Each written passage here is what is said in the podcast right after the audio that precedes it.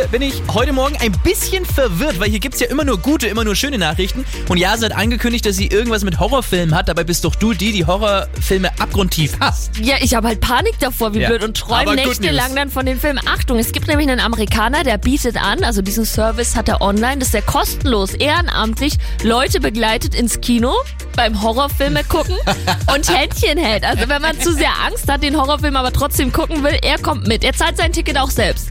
Angenommen, ich würde dir anbieten. Also, wir, wir können ja, warte mal ganz kurz mich aussehen. Wir können ja die Community entscheiden lassen. Ihr könnt auch schon mal Nachrichten schicken, falls ich sie überrede, ja?